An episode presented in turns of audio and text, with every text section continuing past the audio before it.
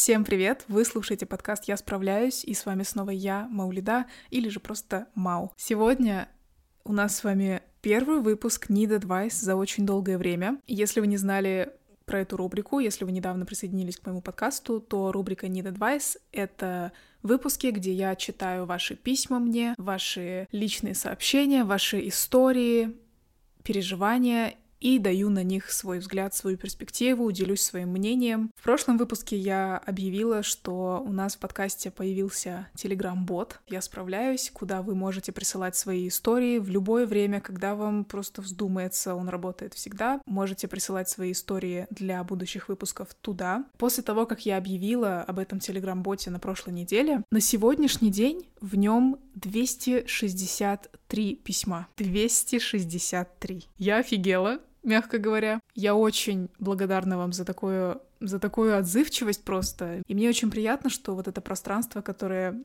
я здесь создаю через этот подкаст, вызывает у вас столько доверия, что вы решаетесь присылать свои личные истории. Для меня это говорит о многом, поэтому хотела вот выразить вам в начале выпуска большую благодарность за это. Я выбрала на сегодняшний выпуск несколько ваших историй, и сейчас мы будем сразу их читать и комментировать, потому что истории...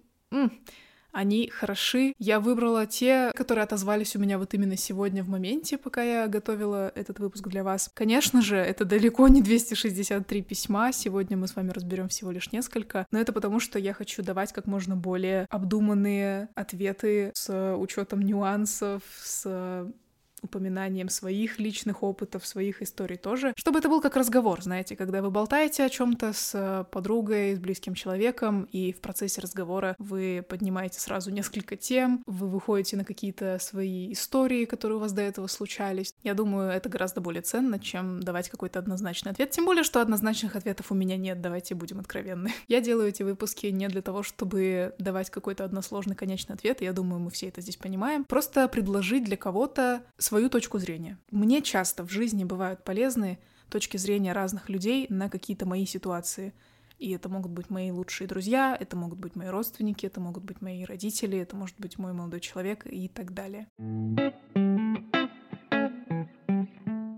Нет, давайте перед тем, как мы начнем разбирать истории, я все-таки скажу об этом. Я скажу об этом, я не могу это не упомянуть. Я вообще этот выпуск хотела записать сегодня утром. Я уже села, готовая, уже хотела записывать. И вдруг я понимаю, что стройка за окном у меня происходит. Вот прям-прям рядышком, прям вот соседнее здание строится. Забивают сваи. Я не думаю, что вы хотите слышать звук забивающихся сваи. Поэтому я решила перенести запись на вечер. И что вы думаете? Стройка закончилась вот только недавно. Я уже где-то час, наверное, сижу, в ожидании, пока она закончится. Сейчас вроде как они прекратили. Спасибо большое, спасибо. Рабочий день окончен.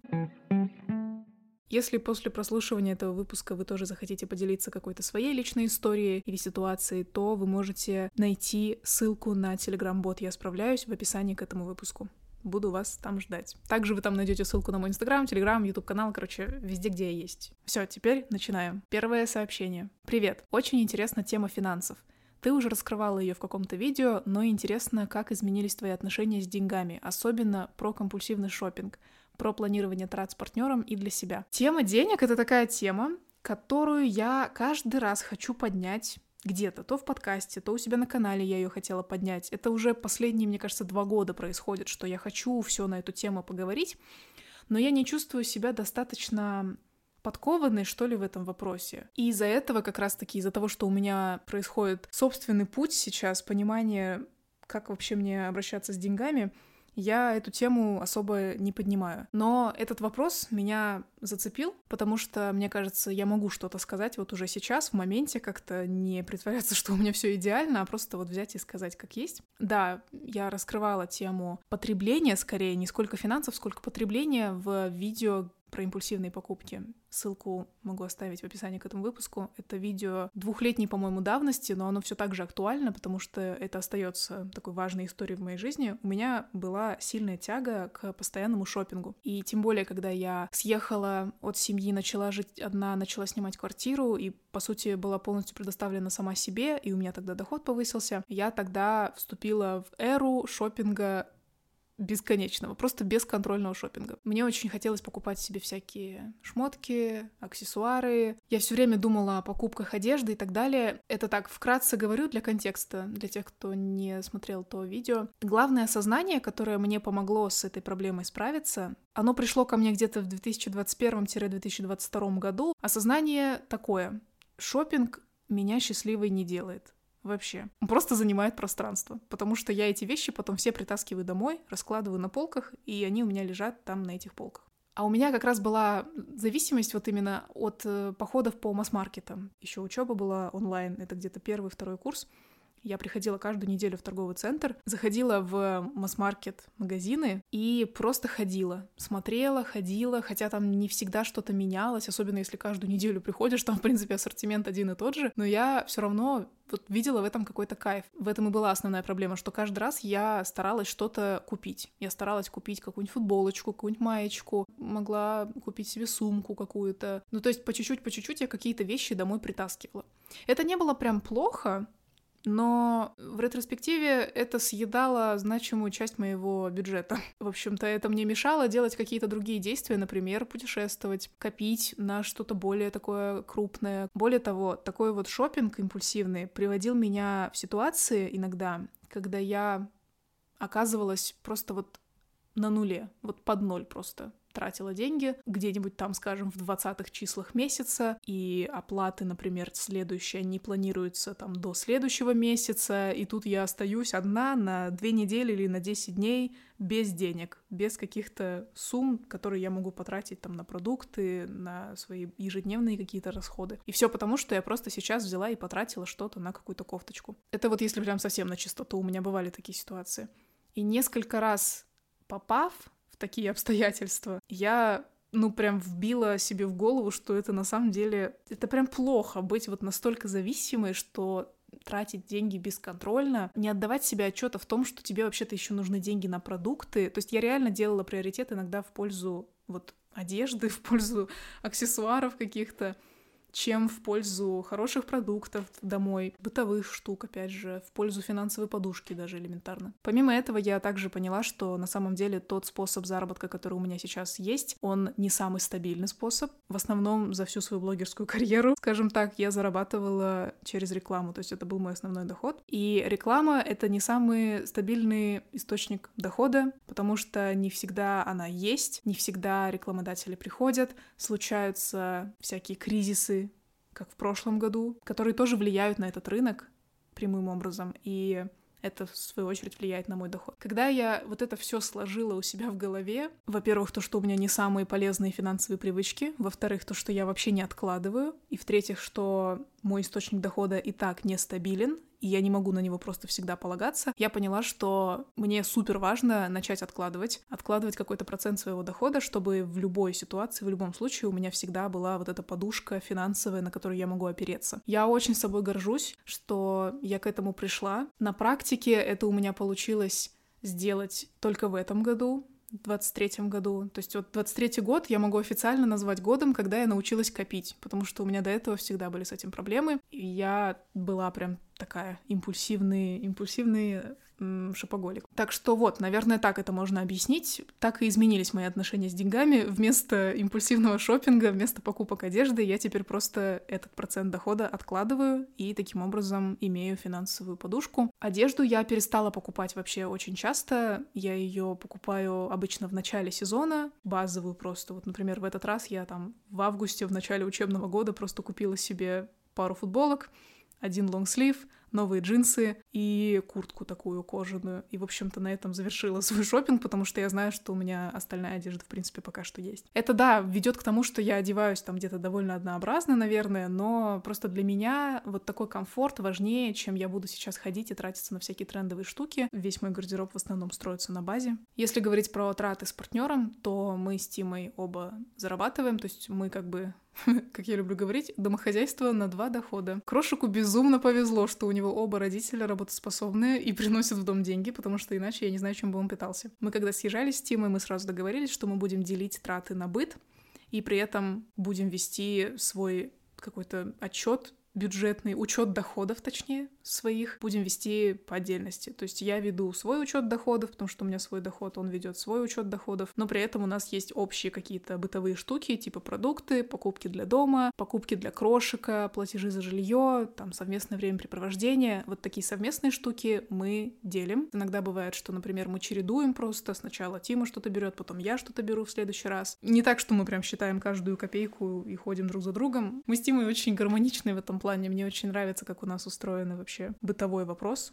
Как-то друг друга легко здесь понимаем и подхватываем. В конечном счете, мне кажется, что важнее всего, как ты сам или ты сама обращаешься со своими деньгами, потому что если ты умеешь грамотно распределять свой бюджет, то ты это можешь легко привнести в пару. И еще круче, если вы оба умеете это делать. Как-нибудь, я думаю, мы эту тему с вами еще поднимем, либо в подкасте, либо, опять же, на канале. Ладно, не будем долго засиживаться, поехали дальше. Читаю второе сообщение. Хотелось бы поговорить про магистратуру. У меня ощущение, что я хочу поступить на магистратуру, чтобы замедлить взросление и начинание этапа работы на всю жизнь. Что вообще люди делают после окончания университета? Всю жизнь работают? Как будто бы нет конечной цели, и это длинная дорога в никуда. Часто об этом думаю, и возникают вопросы про жизнь после университета без конкретного плана и целей, как получение диплома или аттестата школы. Кстати, я не уверена насчет гендера. Ну, короче, Бести, я тебя прекрасно понимаю. Мне кажется, это и есть основной кризис, с которым сталкиваешься, когда заканчиваешь учебу на бакалавриат, когда ты заканчиваешь университет в целом. То есть как будто бы после школы ожидается, что ты пойдешь в университет, и вот после университета дальше что делать, это не у всех одинаково. Кто-то выходит замуж, женится, заводит семью, кто-то идет работать, кто-то идет вот в магистратуру, выбирает какой-то академический путь. Здесь нет какого-то консенсуса, и вот это как раз-таки самое такое пугающе, что реально ты не знаешь, за что конкретно тебе ухватиться. что я поняла, смотря вот, например, своих знакомых, что кажется, в этом и весь прикол. Вот мы так часто говорим, да, что типа, блин, вот мне страшно, я не знаю, куда дальше мне идти, я не знаю, что делать со своей жизнью. Мне вот кажется, в этом и весь прикол, как будто бы. Жизнь, она реально происходит на чистовик. Допустим, ты все равно поступаешь на магистратуру после бакалавриата. Ты не оттянешь свою реальную жизнь этим самым, потому что твои годы все равно будут проходить ты все равно будешь тратить на это время, ты все равно будешь взрослеть, все равно будешь продвигаться вперед, все равно будешь получать новый опыт. Жизнь все равно будет происходить, пойдешь ты на магистратуру или не пойдешь. И мне кажется, воспринимать вообще учебу как отсрочку взрослой жизни немножко некорректно, потому что ты можешь учиться, например, но при этом жить самостоятельно, уметь за собой ухаживать, уметь вести быт, уметь, я не знаю, делать всякие обычные штуки. При этом ты можешь также, например, быть в терапии и разбирать какие-то свои внутренние вопросы. Что такое вообще быть взрослым? Иметь семью и детей? Я, например, не согласна. Я не считаю, что ты становишься автоматически взрослым, когда у тебя появляются дети или когда ты выходишь замуж или женишься. Для меня сейчас взрослость какая-то в основном в том, что ты умеешь о себе позаботиться и себя как-то в этом мире сохранить. То есть обеспечить себя финансово, ментально быть вот для себя здесь рядом, поддерживать себя, не, не предавать себя каким-то я не знаю, психологическим измыванием над собой. Уметь ухаживать за своим телом физическим. Ну и, в общем-то, все. Вот мне кажется, из этих базовых каких-то настроек ты уже можешь быть отличным членом общества, и ты уже можешь быть, например, также отличным родителем, ты можешь быть отличным ну, просто другом, человеком, умея просто вот нести за себя ответственность. Для меня взрослость сейчас именно в этом. И исходя из этой точки, можно чем угодно заниматься. Я вот недавно прочитала где-то пост один, и там прозвучала фраза классная, я ее сохранила в себе. Жизнь — личный эксперимент каждого. Да, у нас есть какой-то плюс-минус нарисованный путь, то есть школа, университет, потом якобы вот эта взрослая жизнь, работа, потом, я не знаю, пенсия, старость. Мы уже видим, как не все следуют этому паттерну. Не все, например, идут в университет сейчас. Многие там, ну не многие, а какая-то часть людей, моих ровесников, выбирает сразу начать работать. Не все также идут работать в офис. Некоторые выбирают работать онлайн. Кто-то выбирает, например, гэпьер и путешествует где-то, либо просто познает себя, просто в тишине как-то проводит время, узнает себя получше, пробует новые хобби. Мне кажется, это очень токсичная идея думать, что есть какой-то способ жить, который наиболее верный, верный путь жизни. Я думаю, что выбирать то, чем тебе сейчас заняться, стоит, исходя из твоих... Ну, я вот люблю это говорить, ну, это просто правда. Исходя из твоих приоритетов, из твоих ценностей. Звучит супер скучно, я знаю, вы уже устали, наверное, это слышать. Для меня это имеет смысл, когда я так говорю. Потому что, например, если для тебя сейчас приоритеты улучшить свою, свои знания в определенной сфере, тогда, наверное, имеет смысл пойти на магистратуру, чтобы как раз там отучиться и потом, например, пойти дальше на докторантуру, например, если тебе это прям интересно, если ты хочешь в этой сфере развиваться. Приоритетом, наоборот, может быть просто создание семьи. Вот я хочу семью и все тут. Тогда окей, не иди в магистратуру. Когда представляешь жизнь как эксперимент и как вот процесс, который происходит на чистовик, реально становится страшно, потому что, блин, типа, а что делать? Вдруг я сейчас что-то сделаю такое, что мне не понравится вообще, в чем я разочаруюсь, что мне не принесет каких-то плодов. Но мы же не можем всю жизнь прожить, гадая, принесет ли нам какое-то действие или какой-то выбор достаточное количество результата. Потому что если мы будем гадать, то мы так и никогда и не попробуем. Я за то, чтобы пробовать какие-то вещи. Пробовать даже поступать на магистратуру. Если ты, например, разочаруешься там через какое-то время, всегда есть опция забрать документы. Не нужно при этом жалеть потраченных денег, потраченных усилий, потому что все равно каждый опыт, каждый путь, который ты преодолеваешь, он приносит тебе знания, ценный опыт, вот просто ценнейший опыт. На самом деле, очень часто я встречаю примеры, когда люди выбирают поступать на магистратуру сразу после бакалавриата для того, чтобы чем-то заниматься, чтобы вот просто было на фоне ты уже и так, в принципе, привык или привыкла учиться, например, за 4 года, и тебе как бы эта магистратура не достает много усилий, ты просто вот ее взял и как бы и все, получаешь свою стипендию и просто учишься на нее. Пока параллельно, например, ищешь работу, строишь отношения, еще какие-то изменения в жизни делаешь. И мне кажется, это окей пробовать поступать, просто потом смотреть, насколько действительно тебе это сейчас нужно, принесет ли это тебе какие-то свои плоды. У меня есть вообще в целом в окружении люди, которые жалеют, что не подали на магистратуру сразу после окончания бакалавриата, потому что им сейчас, наоборот, не хватает вот этой организованности какой-то, у них еще не совсем сложилась жизнь как-то полностью, и они хотели бы, наоборот, сейчас иметь хотя бы какую-то определенность, и они жалеют, что не подали документы. Есть люди, которые, наоборот, подали документы на магистратуру и поступили сразу же после бакалавриата, но нашли работу, вступили в отношения, например, съехались там с партнером и поняли, что магистратура им, в принципе, сейчас не нужна, наоборот, им там тяжело совмещать ее со всей остальной жизнью, и они тогда забирают документы. Такие вот две разные дорожки. Как видите, тут просто все зависит от индивидуальных исходных данных. Поэтому я здесь, наверное, посоветовала бы просто присмотреться к своей жизни сейчас и посмотреть, что тебе эта магистратура потенциально может дать если даже на нее поступать. Жизнь на чистовик — это, конечно, страшно, ужасно страшно, но мне кажется, это супер круто уметь так жить. И мне также кажется, что когда ты уверена или уверен в своих ценностях, веришь себе вот прям здесь и сейчас, и выбираешь делать то, что для тебя именно сейчас имеет смысл, мне вот кажется, все должно быть окей. Making friends at uni то есть заводить друзей в университете. Стоит ли привязываться и заводить крепкие отношения? Интересный вопрос. Вот я когда его прочитала, я поняла, что я себе такой вопрос никогда не задавала, например. То есть вопрос вот этого привязывания к кому-то, он для меня никогда не стоял. Я попробую ответить из своего опыта, который у меня был в дружбе с людьми со школы и в университете. У меня есть, наверное, два примера главных в жизни, когда я заводила друзей в учебном заведении, а потом это заканчивалось, и с кем-то я поддерживала отношения, с кем-то не поддерживала. Со школы, например, когда я выпускалась, у меня было несколько друзей в моем окружении, с которыми мы были в таких довольно близких отношениях. На сегодняшний день в моем близком-близком окружении со мной осталось две подруги. В принципе, я могу сказать, что на протяжении всей нашей дружбы школьной я именно этих двух человек и считала своими самыми близкими такими друзьями, подругами. Поэтому я не удивлена, что мы до сих пор общаемся, хотя мы уже в разных странах три года. Это вот те люди, с кем я могу, если захочу, могу поговорить по душам. Те люди, которые меня реально поймут. Несмотря на расстояние, несмотря на время, мы сохранили вот эту связь. Что повлияло на это? Во-первых, то, что мы очень долго общались до этого, на протяжении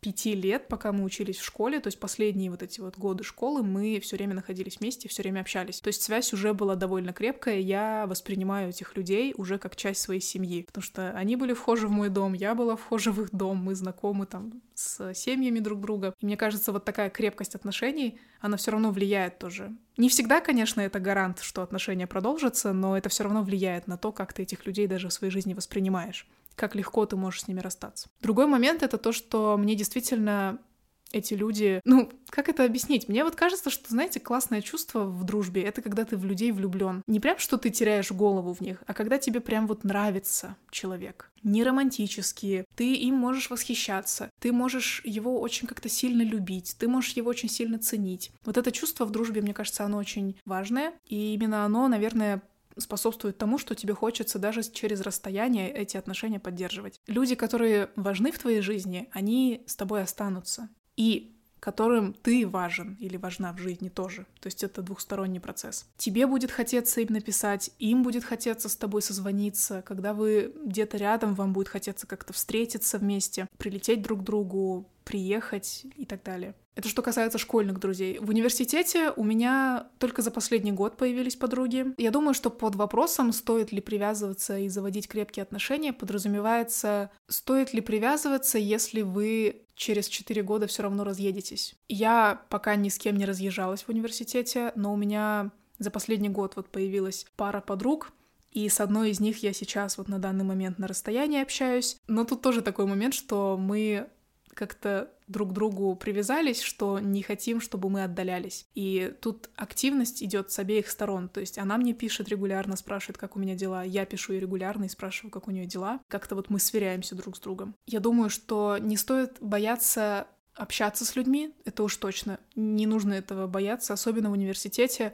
Вообще заводить знакомства, мне кажется, это один из самых ценных ресурсов социальных, то есть иметь какие-то связи, контакты, не с точки зрения какой-то выгоды даже, а просто знать людей, общаться с людьми. Это очень помогает тебе даже в процессе обучения понимать, что там ты не один, что с тобой есть еще другие люди, которые проходят через то же самое, потому что учеба в университете, она не всегда самая простая. Период, который мы проживаем в университете, он тоже не всегда самый простой. Это вот как раз вот эти молодые годы, ранние двадцатые, когда ты потерян. И в такие моменты полезно очень бывает знать, что не только ты потерян. Поэтому я точно за то, чтобы с людьми знакомиться, общаться, проводить время. Насчет друзей, если действительно так получается, что появляются друзья, то поддерживать отношения. Важная мысль, наверное, которая здесь может как-то помочь, это понимать, что даже если с этими людьми вы не будете общаться или как-то отношения сойдут на нет после университета, не значит, что у вас больше не будет друзей. И не значит, что вы останетесь совсем одни-одинешеньки и больше у вас никого не будет. На всякий случай у вас всегда есть вы сами, у вас всегда есть, будут новые окружения появляться.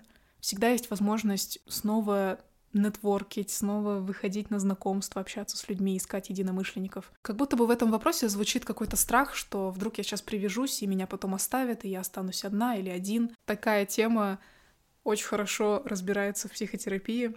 Если же для вас это не вариант, то что бы ни произошло, вы у себя есть, и вы найдете себе новое окружение, даже если что-то пойдет не так. А если все будет окей, то вам будет просто хотеться общаться с этими людьми даже после университета, и если с той стороны будет обратная такая же взаимная коммуникация, то, мне кажется, все должно быть хорошо. Ты ловила себя и своих близких на мизогинии. Как ты думаешь, нужно ли давать замечания по этому поводу? Так, мизогиния — это ненависть, неприязнь, либо укоренившиеся предубеждения по отношению к женщинам. Синоним мизогинии — жена-ненавистничество. Ну, то есть это когда ты просто наполнен или наполнена какими-то стереотипами, предубеждениями по поводу именно женщин, судишь о женщинах, исходя из вот этих вот таких часто унижающих, унизительных, неприятных установок. Вы знаете, мне кажется, что основные проявления мизогинии, которые я слышу у себя в окружении, это всякие, ну, из серии «женщина должна», «женщина обязана». По-моему, это и есть основное вообще,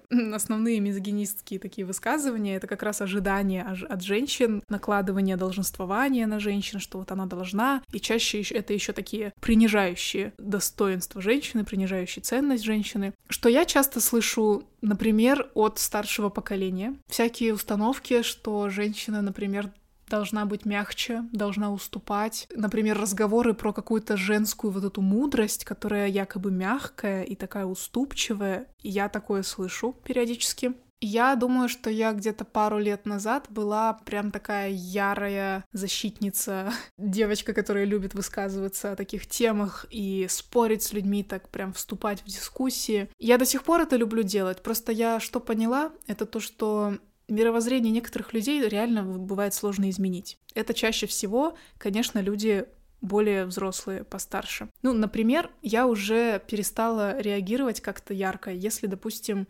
бабушка за столом, например, говорит ну, что-то типа, ну вот, это же женщины, или что-то типа, мужчины всегда изменяют, женщины должны это просто принять. Какие-то такие вот вещи, знаете, стереотипные. Если это говорит вот человек в возрасте, который уже, скорее всего, не поменяет своих взглядов, я просто могу это пропустить, я могу это дисмиснуть. То есть я поняла, что в таких случаях идти на рожон, как-то прямо резко спорить, это не приносит своих плодов. Чуть-чуть как-то придерживаю себя в такие моменты. Меня это даже триггерить перестало, потому что я с пониманием, наоборот, отношусь к людям пожилым, к людям в возрасте, по крайней мере, в моем окружении, то есть мои родные люди, потому что они росли в этих установках и другого не знали. То, чем они себе объясняли мир всю свою жизнь. Как я могу сейчас просто взять и сломать то, на чем их мир стоял, по сути, все их сколько там, 70-80 лет. Но если такие вещи говорят мои ровесники или люди постарше меня, но не прям чтобы супер в возрасте, ну то есть, например, родители, да, я могу тут поспорить. И я часто люблю задавать вообще вопросы, такие, которые ставят вообще под сомнение вот эти установки. Почему ты так решила? Что для тебя вообще это значит? Вот что для тебя значит конкретно какое-то слово? Там, например, равноправие, да? Что для тебя значит равноправие? Вы удивитесь, какие ответы вам будут давать люди, когда вы будете задавать им такие вопросы, потому что очень часто бывает такое, что люди просто говорят о каких-то вещах стереотипами. Они просто где-то это услышали в интернете, где-то услышали в разговоре, где-то подцепили, и просто это потом говорят. И если начать задавать им вопросы, откуда они вообще это взяли, я вам говорю из опыта, там не часто есть какая-то подоплека. И я люблю вот так разговаривать. Я люблю просто своими вопросами вскрывать, откуда вообще люди берут те установки, о которых они говорят, насколько это обосновано. Ну и бывает иногда, конечно, когда я оказываюсь там в незнакомой компании и вообще слышу какие-то абсолютно глупые вещи, там я не всегда тоже берусь за это, потому что я обычно вижу, с кем можно подискутировать, а кто просто, ну вот, упертый в своих установках. И мне тратить на это энергию не хочу. Не всегда это нужно. Ловила ли я себя на мизогинии? Это прям вопрос, который заставляет меня посмотреть в зеркало. Я думаю, что однозначно, да, во мне есть какие-то установки такие. Ой, да, я ответила про своих близких. Короче, про себя как-нибудь другой раз отвечу. Все. Такая смешная. Мау, привет. В первую очередь огромное спасибо тебе за твое творчество и возможность вот так пообщаться. Спасибо вам что общаетесь. Попала в ситуацию, когда моя работа используется другими людьми без моего согласия. Очень сильно бьет по менталке такая проблема, так как ранее находилась в хороших отношениях с ними. С ними это, я так понимаю, с работодателями. А сейчас мне говорят, что будут делать новые посты с моим шрифтом, рукописным. Я даже переделать его не могу, так как получается идентичны. В общем, вопрос скорее не о том, как отстоять свои границы, ведь у меня этого уже не получилось, а о том, как найти силы принять ситуацию, от которой кровь вскипает буквально. Блин, я прям дико сопереживаю здесь, потому что когда дело доходит до творческой работы, это всегда так обидно, когда кто-то ее забирает себе и начинает использовать в свою выгоду вообще. Очень неприятно, прям хочется посопереживать. Я представляю, каково это. У меня были случаи, когда мою креативную работу тоже брали, копировали, выдавали за свою, даже не креативную работу, а скорее мысль, как раз-таки из моего подкаста. Эксперт по отношениям, как я поняла. У меня был рилс с отрывком из подкаста,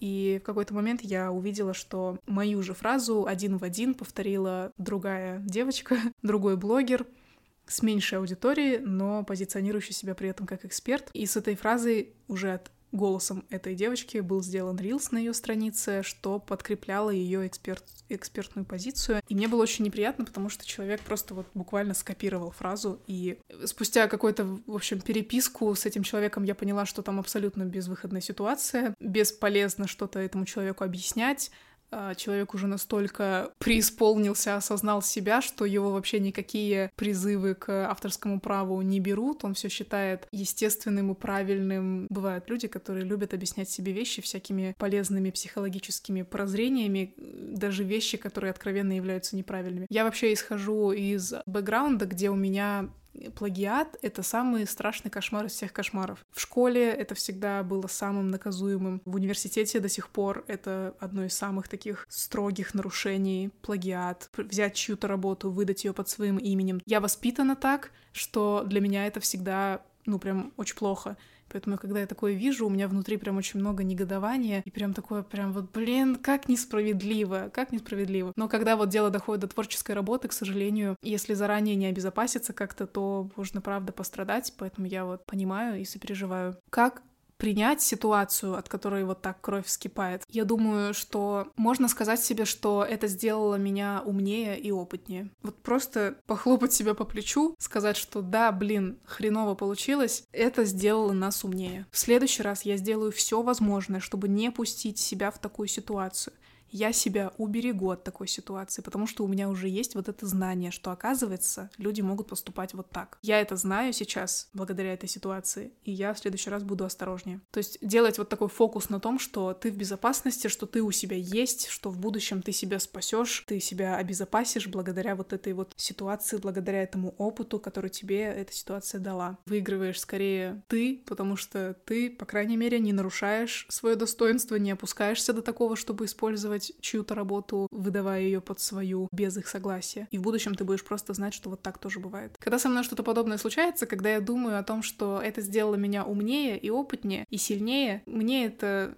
придает уверенности, меня это подбадривает. Вот, может быть, тебя это тоже подбодрит. Ну и последняя история на сегодня, она самая длинная, я ее специально приберегла на самый конец. Не знаю, почему я приберегла ее на самый конец, но мне просто хотелось прям вот именно в конце взять какую-то длинную историю и разобрать ее и порассуждать о ней. Поэтому читаем. Привет, мне 20 лет. Хочу поделиться своей личной историей. На данный момент встречаюсь с молодым человеком. Скоро будет два года нашим отношениям. И это мои первые серьезные отношения. Отношения у меня начались не с острых чувств любви и покалывания в сердце, а именно, когда я с ним в спокойствии и могу довериться ему полностью. Так как это мои первые отношения, мне не с чем сравнивать, и порой кажется, что я его не люблю, а просто держусь за него, чтобы не остаться одной. Заметила в своем поведении, что я всегда пытаюсь его как-то поменять и изменить.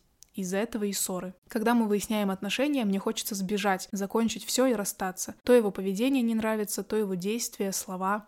Мне кажется, что из-за меня и моих непонятных чувств к нему я тяну его время. Не знаю, что мне делать. Когда говорю, что хочу расстаться и понять, чего я хочу, люблю ли я его и смогу ли быть с ним дальше, он твердит, чтобы мы поговорили и все решили, не расставаясь. Уважаю его и люблю, но нашего будущего пока не вижу. Мне эта история отозвалась, потому что мне тоже когда-то было 20 лет.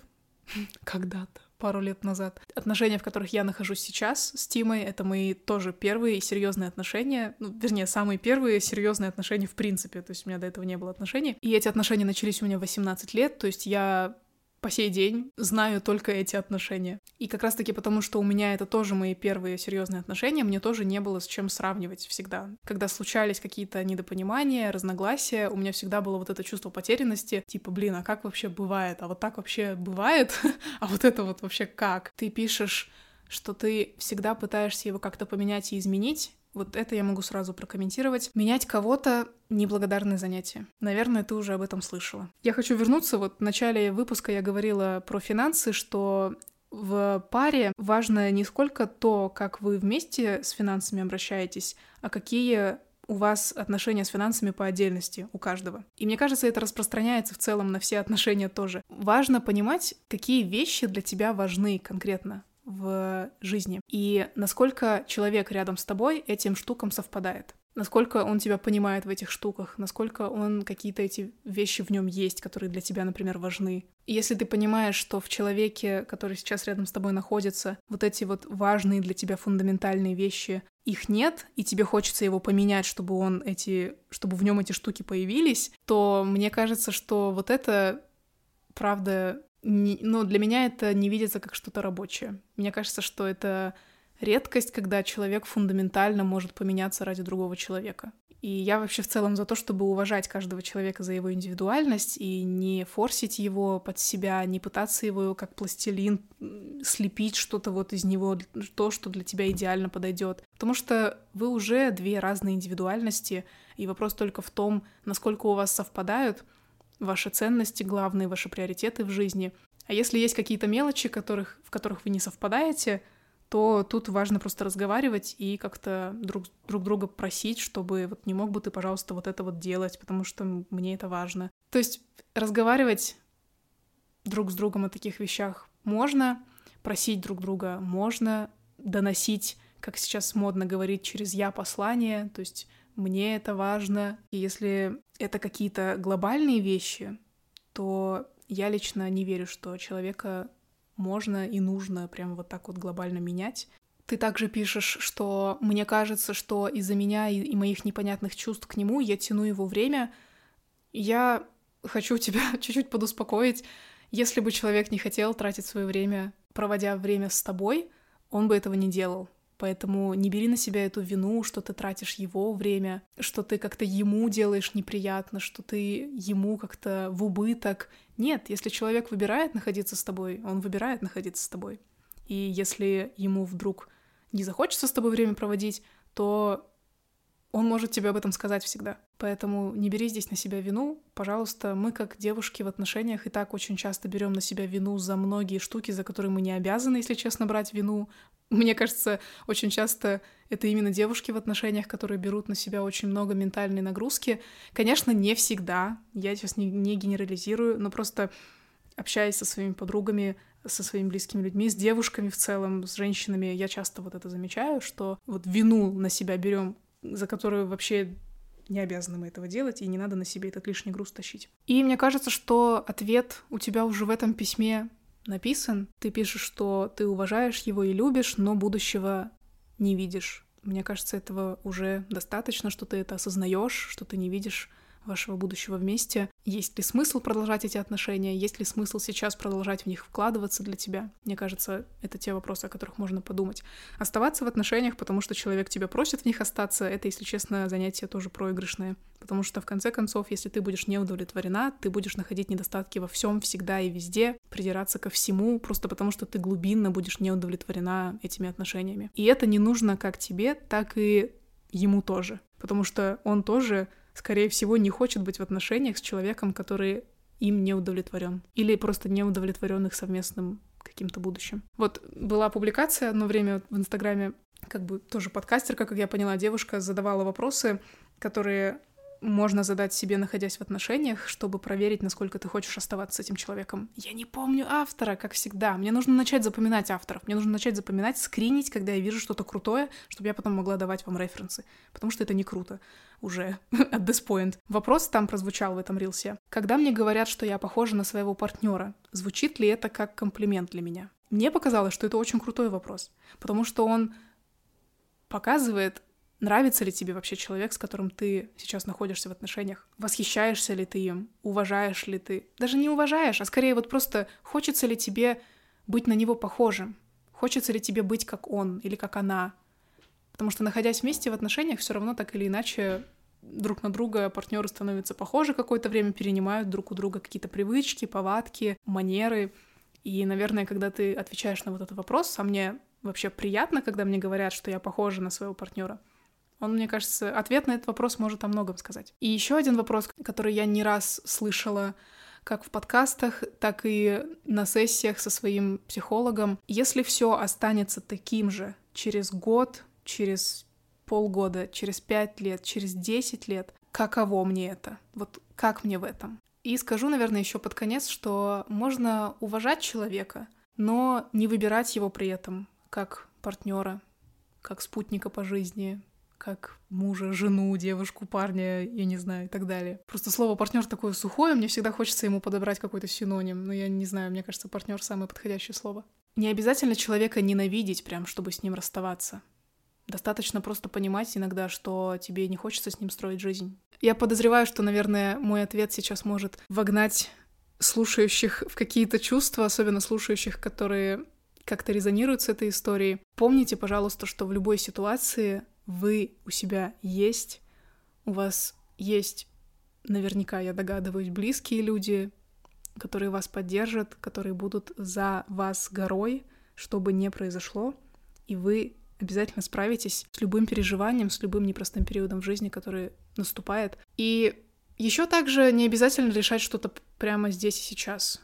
Наверное, иногда просто бывает полезно подумать о каких-то моментах, которые важны для вас в отношениях, просто задать себе какие-то вопросы. Это не значит, что нужно прямо сейчас бежать и все менять. Наоборот, мне кажется, что это может привести к какому-то интересному разговору со своим партнером, который поможет вас узнать друг друга получше, если вы этого хотите. Ух, На сегодня, я думаю, завершим на этом письме. Мне было очень ценно сегодня с вами вот так поговорить, пообщаться. Я прямо так расслабилась. Я сейчас сижу очень такая растекшаяся по креслу. Я надеюсь, что вам сегодня было тоже интересно послушать этот выпуск. Я пока не могу говорить, как часто такие эпизоды будут выходить, но глядя на то, как вы активно присылаете свои письма, я думаю, нам есть о чем поговорить еще очень-очень много выпусков вперед, поэтому обязательно будем возвращаться к вот таким вот эпизодам в формате Need Advice. Желаю всем приятной недели, продуктивной, непродуктивной, неважно. Главное, чтобы вам просто было хорошо внутри. Помните, что несмотря ни на что, вы справляетесь. Всем пока. Услышимся на следующей неделе. thank you